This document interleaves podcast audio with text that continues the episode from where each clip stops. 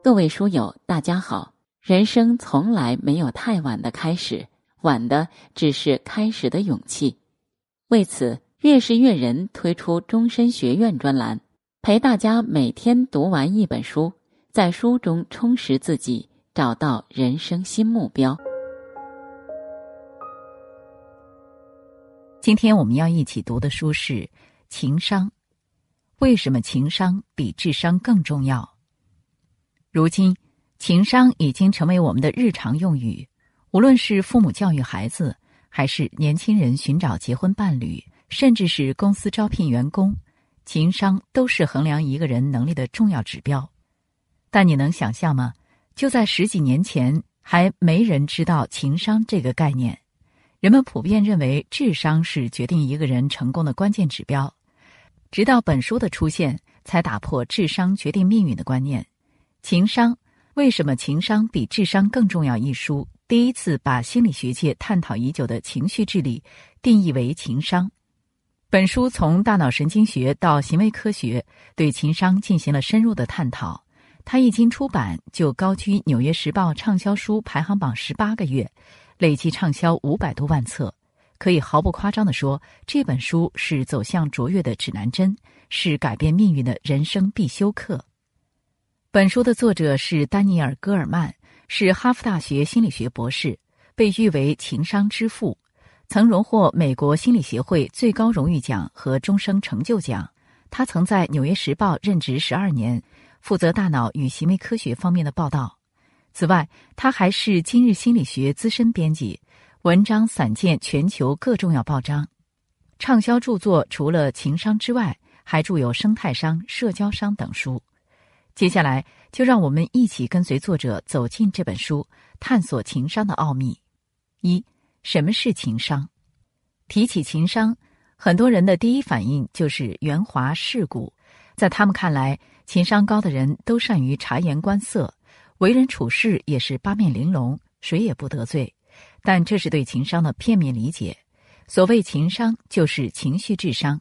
指的是人们了解和管理自身情绪、自我激励以及处理人际关系的能力。一个人如果智商再高，但缺少这些能力，他也很难有所成就。因为情商是一种基本生存能力，不仅决定你的行为和心智模式，还决定你一生的走向与成就。科学研究也证明，决定一个人成功的因素，智商只占百分之二十，情商却占百分之八十。所以，情商比智商更重要。接下来，我们就看看情商的几种主要能力：一、了解和管理自身情绪的能力。在生活中，我们经常会有情绪不好的时候，如果管理不好负面情绪，就会影响我们的生活质量。那怎么才能管理好自己的情绪呢？作者告诉我们，只用简单三步就能有效管理自身的情绪。首先，你得了解自己的情绪。当情绪发生时，你能跳出自我，察觉情绪的存在，这能帮你找回理性。比如，你正在路上开车，后面有辆车向你飞奔过来，差点撞到你，还好你及时躲开。但你感到很生气，想赶上去教训一下那个司机。这时，你得意识到自己生气了，然后你可以用找回的理性质疑负面情绪。比如，在意识到了愤怒之后，你就要质疑他。你可以这么想：我是很生气，但我也许不该生气，因为生气开车很危险。最后转移注意力，比如你可以把车停下来，通过看路边的风景来转移注意力，让自己冷静下来。当然，情绪管理是个持续的过程。如果你能经常运用这些方法，相信再遇到挫折和烦恼，你就能很快的恢复正常。二、自我激励能力。说完了情绪管理的能力，我们再来看自我激励的能力。我们经常会遇到困境和诱惑，自我激励能帮我们抵制诱惑，走出人生低谷。那怎么才能做到自我激励呢？这就需要我们克制本能的冲动，为了目标忍受延迟满足，并对未来充满希望。我们来看个案例：心理学家曾给一群四岁的小孩子做过一个实验，他们给这些孩子提供两种选择。一种是立刻得到一颗糖，另一种是等十五到二十分钟得到两颗糖。实验人员就观察到一个有趣的现象：那些选择等待的孩子，为了压抑内心的挣扎，会用手捂住眼睛，避免面对软糖的诱惑，或通过唱歌、玩游戏、睡觉来转移注意力；而其他容易冲动的孩子，却在研究人员出去后几秒内就拿了一颗糖吃掉了。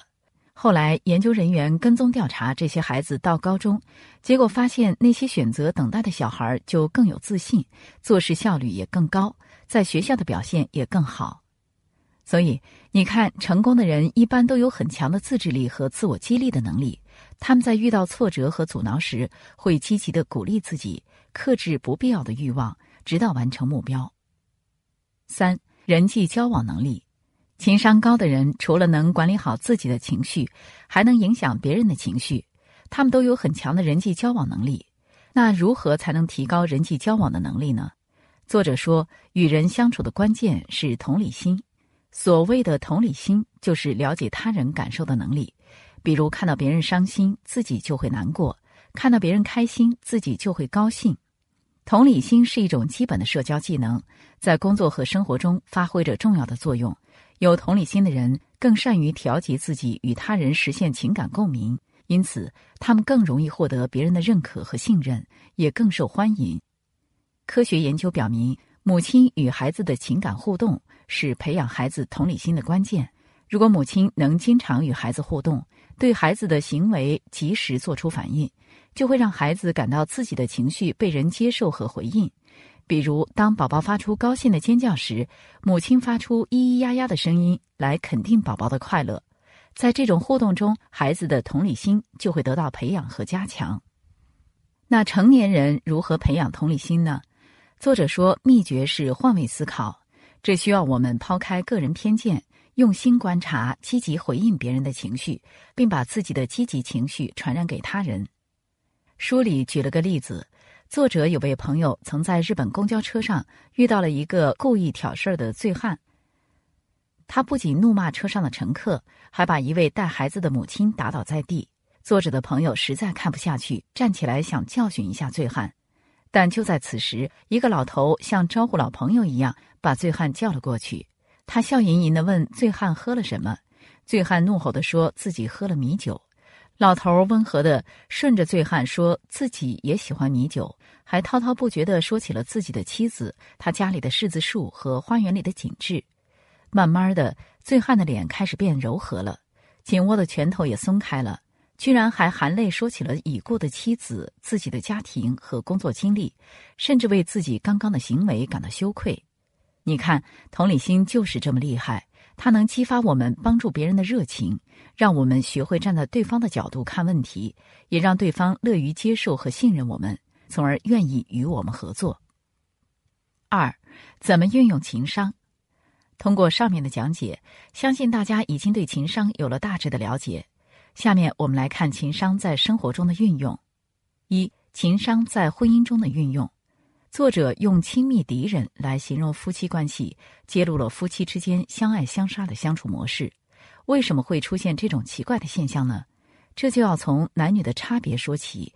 因为女性一般更善于表达和交流自己的感受，而男性却认为表达情绪是弱者的行为，所以女性比男性的情感更丰富，也更有同理心。性格的差异导致女人更喜欢讨论事情，而男人则更喜欢做事情。在婚姻中，如果丈夫经常不愿意与妻子沟通，妻子就会抱怨丈夫，严重时还会攻击对方的人格，说对方自私、愚蠢等。这时，如果丈夫对此进行辩护或保持沉默，妻子就会感到沮丧和愤怒。为了减轻沮丧，她就会表现出轻蔑。一旦丈夫发现自己被蔑视，她就会感到无辜和愤慨。情绪就容易失控。为了避免情绪失控，丈夫就会保持沉默，拒绝沟通。于是，丈夫的冷漠就让妻子的情绪彻底失控，最后夫妻陷入不断争执的恶性循环中，直到婚姻彻底破灭。我们先来看书中的一个案例：一对夫妻为了看电视而吵起来了。妻子想看新闻节目，但丈夫执意要看体育比赛。他坐在沙发上，霸占着遥控器，完全不理会妻子的意见。这时，妻子的情绪彻底失控，她再也受不了体育比赛了。于是，她拿出一支手枪，对窝在沙发上看比赛的丈夫开了两枪。还好子弹没有伤到要害，酿成大祸，但这段婚姻却彻底破灭了。当然，夫妻争执很少会演变成如此惨烈的暴力事件，但性别的差异是确实存在的。如果要维持婚姻稳定，夫妻之间就需要共同努力，求同存异。因此，作者建议男方不应该为了回避冲突而忽略妻子的感受，而应该明白妻子发泄不满是为了维护婚姻的健康，对妻子的情绪要有同理心，多与她沟通。其次，作者建议女方要管理好自己的情绪，可以抱怨丈夫的行为，但最好就事论事，不要进行人身攻击，也不要表达出轻蔑的态度，因为这很容易激起男性的反抗情绪，对双方都不好。二，情商在工作中的运用。我们每天都在与人相处，而与人相处最重要的是要管理好自己的情绪，并对他人保持同理心。如果在工作中领导的情商太低，对别人没有同理心，就会对下属的感受麻木不仁，影响整个公司的工作氛围。比如书中举了个例子，有位经验丰富的工程师，为了一个软件开发项目，他和他的团队夜以继日的工作。他们自己对这个项目是很自豪的，结果他在向副总汇报工作时遭到了副总的挖苦，这让工程师感到非常尴尬和沮丧，会议也不欢而散。在接下来的两个星期里，工程师一直对副总的评价耿耿于怀，他觉得自己在公司不会有任何前途了。尽管他很喜欢这份工作，但他还是打算辞职。最后，工程师去见副总，跟他说起那次会议是如何令他的团队士气低落的。副总听后很吃惊，他根本没有想到他的话会有这么严重的影响。他只是随口说说而已，其实他是很看好这个项目的。情商高的领导都知道，恶意的批评对工作没有任何好处，这会让下属产生负面情绪，影响工作积极性。其实批评也是有技巧的，重点是照顾他人的情绪。试着用同理心关注和回应对方的感受，可以指出具体的错误，并提出实用的建议，但千万不要一味的指责。当然，作为普通员工，如果被批评了，也要调整心态，把批评当作建议和提升自己的机会，积极承担责任，警惕自我辩护。如果批评实在难以接受，可以暂停谈话，冷静一下，避免情绪失控。三、情商对健康的影响。科学研究表明，情绪与健康息息相关。消极情绪会降低免疫力，影响病人的身体康复。比如，外科医生听说病人情绪不好，就会取消手术。他们知道，极度恐慌的病人手术结果通常很糟糕，因为恐慌和焦虑会让人体血压升高，手术时就会流血过多，这就容易导致感染和并发症，而病人的康复也会更困难。但如果手术时病人的情绪能保持平静，治疗效果就会更好。负面情绪会危害健康，而积极情绪则有利于健康。比如，科学家曾对一百二十二名首次心脏病发的男性进行乐观或悲观程度的测试，跟踪调查八年后，结果发现，在二十五名最悲观的男性中有二十一人已经死亡，在最乐观的二十五名男性中只有六人死亡。所以。就算为了健康，大家也应该控制负面情绪，保持积极乐观，凡事看开点，多与人交往，都有利于健康。三、如何培养情商？虽然很多能力是天生的，全凭运气，但幸运的是，情商是可以通过学习来培养的。早期的情商教育不仅可以有效提高情绪竞争力，而且还能预防各种情绪问题。下面我们就来看看如何运用科学的方法提高情商。一、家庭教育，情商培养的黄金时期是在童年，因为孩子是非常敏锐的学习者，父母的言行举止会影响孩子的一生。科学研究发现，情商高的父母养育的孩子情商也高，而且学习成绩也更好。那父母应该怎么教育孩子呢？首先，父母应该控制好自己的情绪，不要情绪失控就打骂孩子。而应该重视孩子的情绪，懂得运用同理心，用孩子的语言和他沟通。比如书里提到个案例：一个三岁的女儿第一次去幼儿园，她哭着要带米老鼠玩具一起去，说米老鼠是她的弟弟，弟弟自己在家会害怕。但父亲知道幼儿园是不允许孩子带玩具的，于是父亲就问女儿：“米老鼠弟弟几岁了？”女儿回答说：“一岁。”父亲找到突破点，说一岁的娃娃是不能上幼儿园的，应该在家让妈妈看着。最后，女孩欣然答应了。所以你看，如果从孩子的角度思考，耐心的引导和沟通，孩子是可以被说服的。下次如果孩子不听话了，不要大吼大叫，试试这个方法，也许就能轻松解决问题。二，性格非命运，父母对孩子的影响是巨大的。除了理解和指导孩子的情绪，父母还能改变孩子的性格。性格主要分为胆怯、勇敢、乐观和消极这四种。这种性格都是天生的，但科学研究发现，天生的性格也可以通过后天的情绪学习来改变。因为人脑具有很强的可塑性，父母可以从积极的方向改变孩子的性格。比如，科学家就发现，有些天生胆怯的孩子长大后也能变得勇敢。这主要是因为他们的父母，这些父母在对待胆小的孩子时，既不过度保护，也不过度迁就。因为他们知道这会剥夺孩子学习自我调节情绪的机会。相反，他们会对孩子施加轻微的压力，来帮助孩子克服恐惧。比如，当孩子去咬脏东西时，父母会阻止并警告说不许碰，这会让孩子学到经验，明白世界是不可控的，并慢慢的学会适应人生中的不确定。这些天生胆小但通过学习变得勇敢的孩子，一般都具有很强的社交竞争力。他们更善于合作，也更有同理心，获得的认可和信任也更多，体验到的情绪也会更乐观积极。而这些良好的情绪经验又会反过来塑造大脑，影响孩子的一生。三、提高抗挫力，不光是童年，大脑终其一生都保持着可塑性。任何学习都会改变大脑。虽然情商主要形成于童年，但成年人只要不断学习，也可获得高情商。有的成年人在遭遇过严重的挫折后，大脑会形成恐怖的记忆，人就会变得异常敏感，害怕与之相似的一切事情。用中国老话说，就是一朝被蛇咬，十年怕井绳。心理学家把这种症状称为创伤后应激障碍。